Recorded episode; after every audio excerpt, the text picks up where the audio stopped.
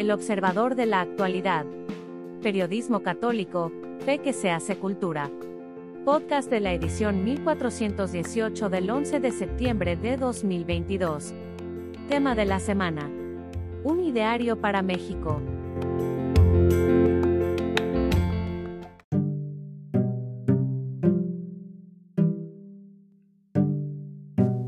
Vasto Mundo, por el de la voz Jaime Septién.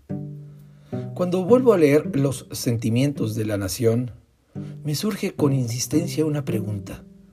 ¿Por qué México no vuelve a sus orígenes?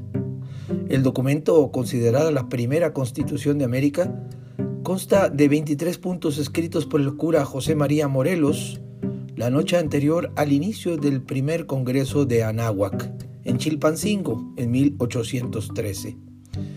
En el documento, el siervo de la nación dejó en claro dos cosas. Que la América, es decir, México, es libre e independiente, no solo de España, sino de cualquier otra nación, gobierno o monarquía, y que así se sancione dando al mundo razones, y que la religión católica sea la única sin tolerancia de otra. En la carta primera de nuestra patria, hay pues un deseo de libertad responsable y una genuina reflexión sobre aquello que nos une. La libertad no se otorga ni se arrebata. La independencia es una lucha constante de unidad frente a la dispersión y al ninguneo externo. Además, algo que se nos olvida con demasiada frecuencia, que la religión católica está en nuestro ADN. En el punto 19 de los sentimientos de la nación, incluirá su conocimiento el bodrio del plan educativo del gobierno actual. Morelos condensa el anhelo de los mexicanos al declarar ley que el 12 de diciembre sea fiesta nacional dedicada a la patrona de nuestra libertad, María Santísima de Guadalupe. Llegó Morena y se robó a la Virgen la convirtió en un símbolo popular, es decir, en un símbolo electoral. Pero un símbolo no une, más bien separa. Tampoco libera ni da razones de independencia. Morelos lo supo. Lo que une y justifica la libertad es la fe. En nuestro caso, la fe católica. Qué lejos estamos de nuestros orígenes.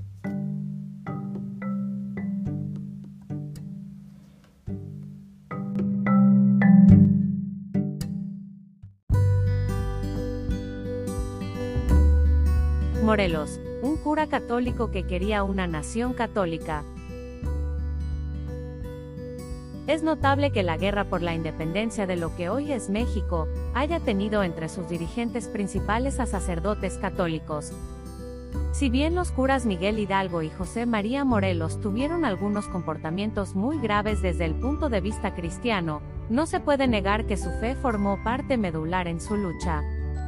Por desgracia, la historia oficialista se ha encargado de vender una imagen de ambos sacerdotes como personas más bien rebeldes a la Iglesia, o desvinculados de ella. En algunos sectores hasta se ha intentado presentarlos como grandes personajes de la masonería, una ideología condenada por innumerables documentos del magisterio de la Iglesia desde 1738, debido a su incompatibilidad con el cristianismo, pero independientemente de si sus ideas políticas estuvieron influenciadas por el pensamiento de la masonería, o si alguno de los dos estuvo afiliado a dicha secta, lo cierto es que, tanto Hidalgo como Morelos, nunca renegaron de su condición de sacerdotes de Cristo, y que ambos murieron en comunión con la Iglesia Católica. La visión de Morelos uno de los principales méritos de José María Morelos y Pavón fue haberle dado al movimiento armado una justificación adecuada y un objetivo claro. Y esto lo hizo mediante la redacción de un ideario base, nominado Los Sentimientos de la Nación, que se promulgó el 14 de septiembre de 1813. En dicho documento va a quedar claro que la visión de Morelos, y de hecho, de los demás independentistas, era constituir una nación católica. El historiador y presbítero Mariano Cuevas escribió al respecto. Hombres de constancia y fe en un ideal, comprendieron que la religión debía ser la base principal y unitaria sobre la cual se alzase el edificio de las leyes para no exponerse con el tiempo a nuevas guerras por motivos religiosos. Por eso, sin duda, y porque del corazón les nacía, asentaron en el primer capítulo de la Constitución de Apatzingán, que cumplía con los lineamientos de los sentimientos de la nación, que la religión católica, apostólica, romana es la única que debe profesar el Estado. Y no se contentaron aquellos legisladores con que la religión católica fuese la única del Estado, sino que, además, en cuanto a los individuos, sería requisito indispensable el profesar la misma religión si querían ser ciudadanos mexicanos. La calidad de mexicanos, se estipuló en el capítulo 3, artículo 15, se pierde por crimen de herejía, apostasía y lesa nación. En la apertura del Congreso de Chilpancingo, Morelos hizo este llamado. Nada hagamos, nada intentemos si antes y en este lugar no juramos todos, a presencia de este Dios benéfico, salvar la patria, conservar la religión católica, apostólica, romana, obedecer al romano pontífice, vicario en la tierra de Jesucristo, formar la dicha de los pueblos, proteger todas las instituciones religiosas.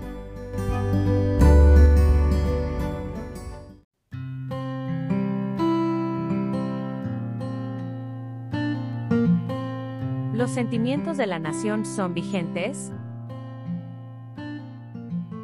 En los tiempos de la guerra por la independencia de México, como es lógico, no todo el pueblo pensaba de forma idéntica, e incluso entre los mismos insurgentes advertía una falta de coincidencia en algunos puntos.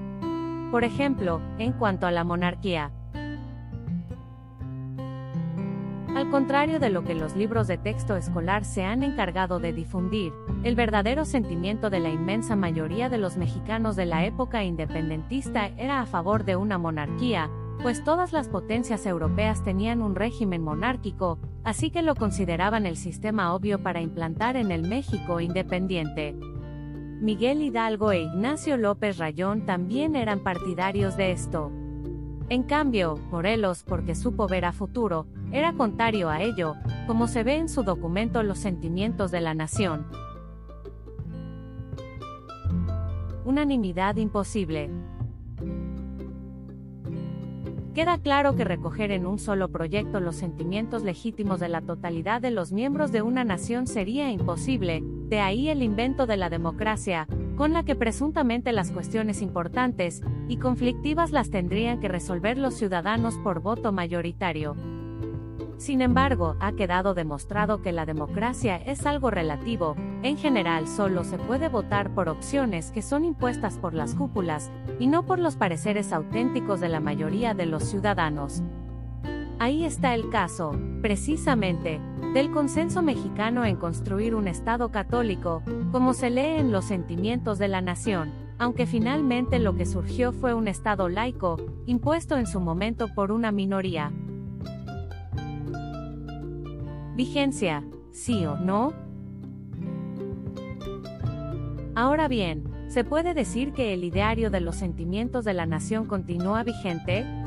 Hay políticos actuales que dicen que sí, y hacen hincapié en la soberanía del pueblo, la igualdad de todos ante la ley, y el apoyo del Estado a los grupos vulnerables para que tengan oportunidades de desarrollo. Sin embargo, estos políticos no hablan de otros valores de los sentimientos de la nación, que de hecho han sido suprimidos en la política. Uno de ellos, que sigue siendo esencial para el país, a pesar de que la práctica religiosa se reduce cada vez más entre los mexicanos, es la identidad católica guadalupana. Quien no comprenda esto, no comprende a México. Por siglos lo que tuvieron en común los habitantes de México, y que les dio unidad no fue ni una lengua ni una historia, sino Dios y su Santísima Madre. Y eso es lo que hasta el día de hoy amalgama la cultura mexicana. Así que, quiérase o no, es un valor que continúa vigente.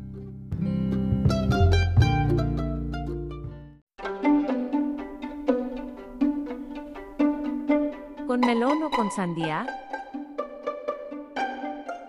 Algo así es el discernimiento, elegir, escoger.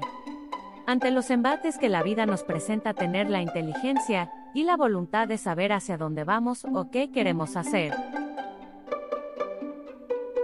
Dice la canción que la vida es un tomar de decisiones. Por las mañanas decidimos a qué alarma del despertador hacerle caso, qué pie poner primero en el suelo para dar el primer paso.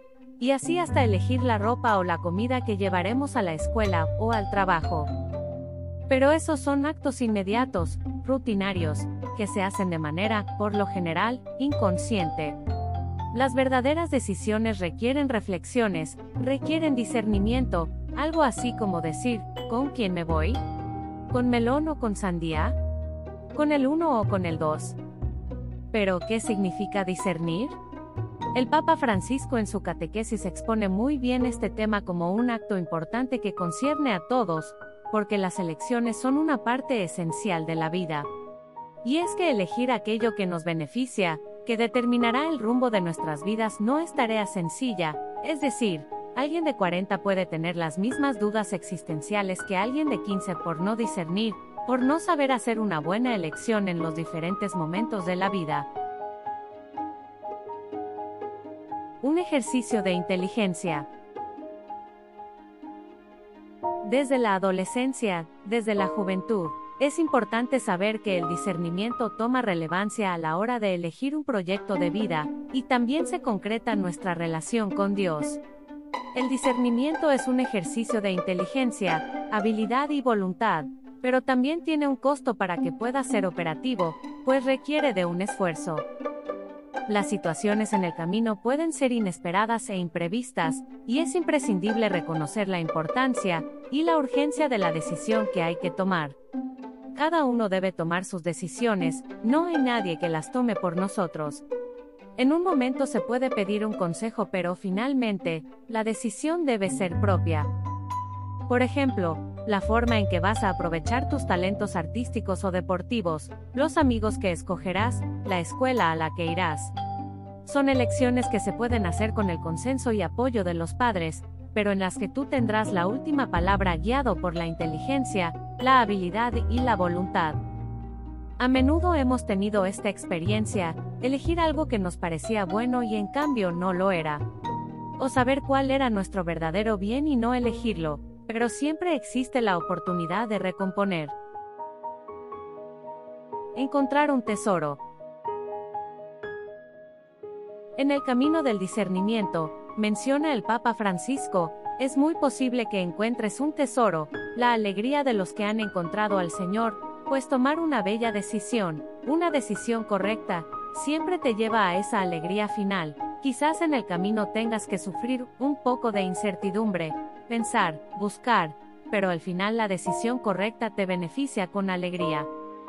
Por ejemplo, al estar frente a la depresión, algún desorden alimentación o simplemente vulnerables ante lo que ocurre a su alrededor, los jóvenes, los adolescentes necesitan discernir, apoyados en su familia, en la comunidad cristiana, para que puedan encontrarse en la alegría con el Señor y retomar su camino.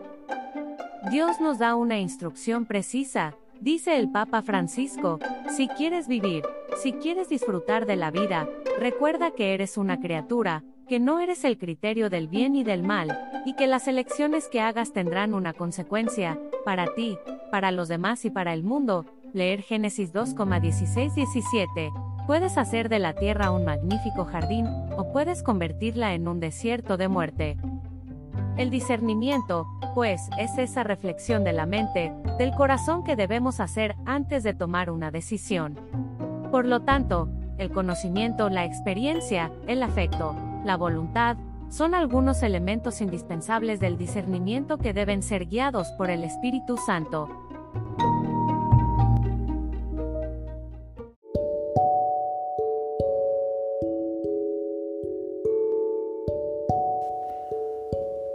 Dialogar en escenarios de fractura social por Rodrigo Guerra López, secretario de la Pontificia Comisión para América Latina. La polarización política en Argentina se ha extremado luego del atentado contra la vicepresidenta Cristina Fernández, viuda de Kirchner.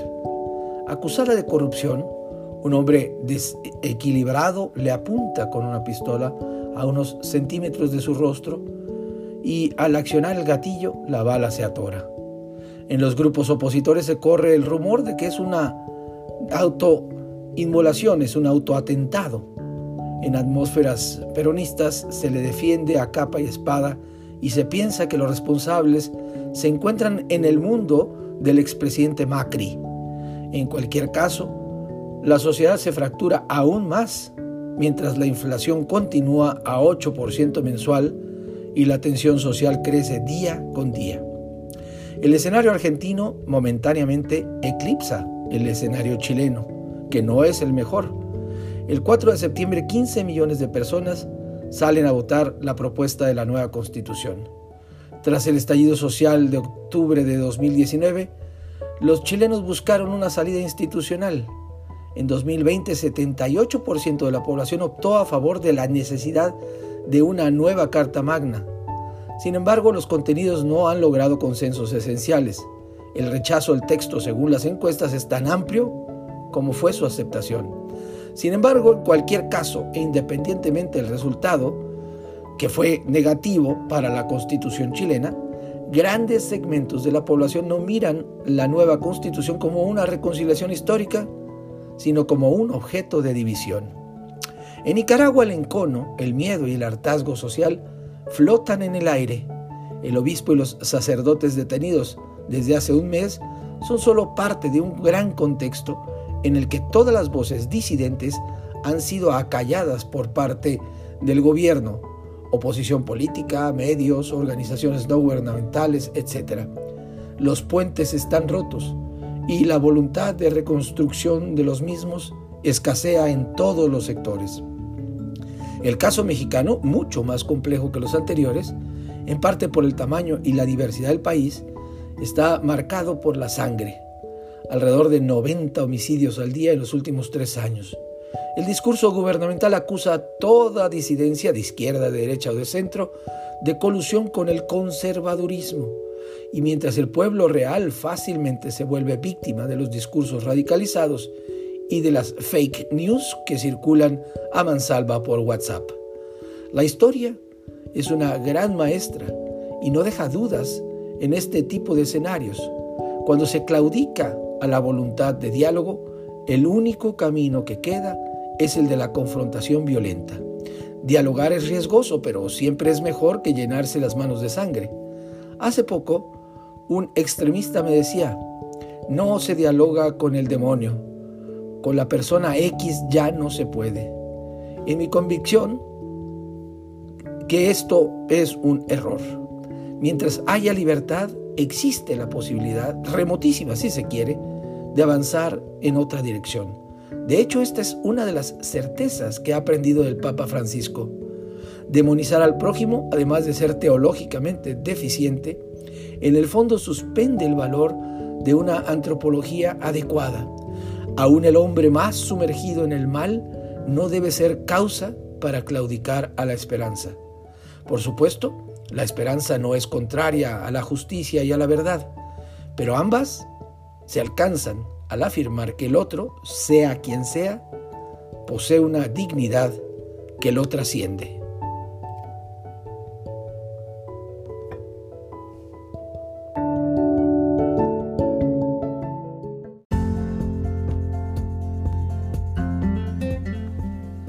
Momentos de alivio por el padre Fernando Pascual.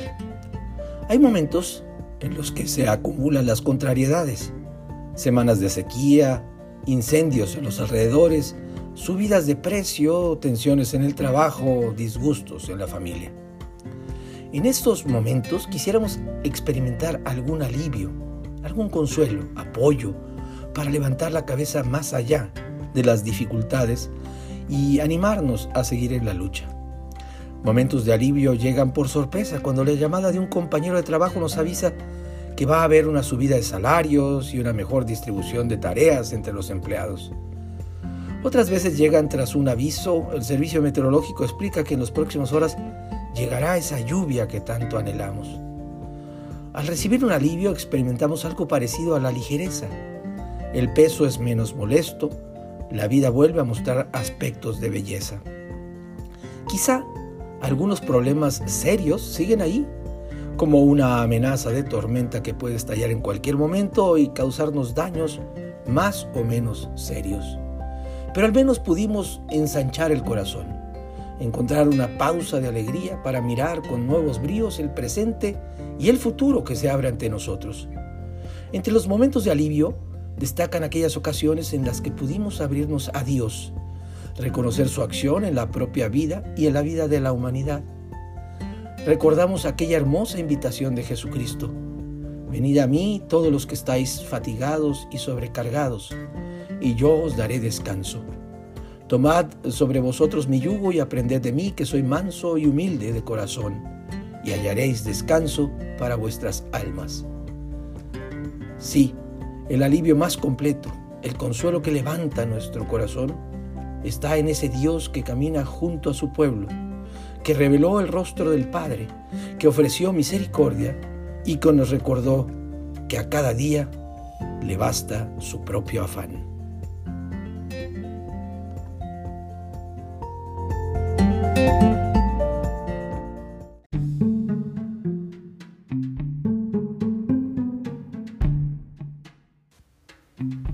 Pregunta de niños. ¿Por qué Dios no siempre da lo que le pido?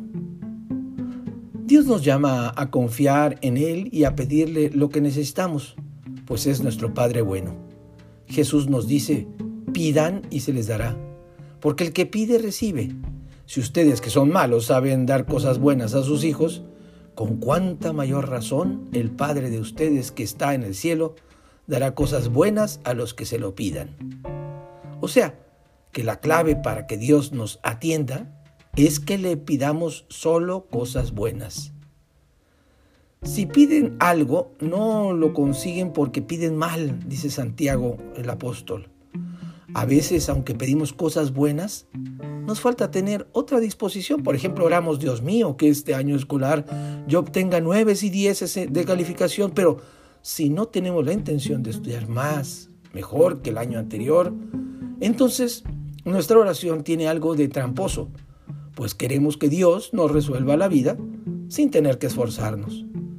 Otras veces, aún cumpliendo todos los requisitos de una buena oración, el Señor puede no concedernos pronto lo que pedimos porque quiere que seamos perseverantes al rezar. También puede faltarnos fe. En el fondo, mm, no creemos que Dios nos vaya a escuchar.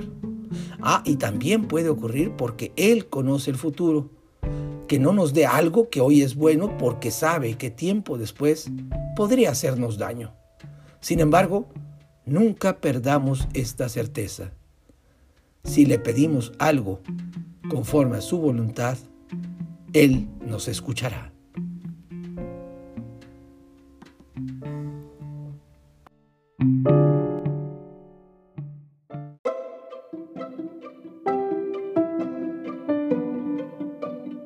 Gracias por escucharnos. Si le gusta nuestro material puede ayudarnos a seguir, puede donar en nuestro sitio o suscribirse. Visite en la web elobservadorenlinea.com.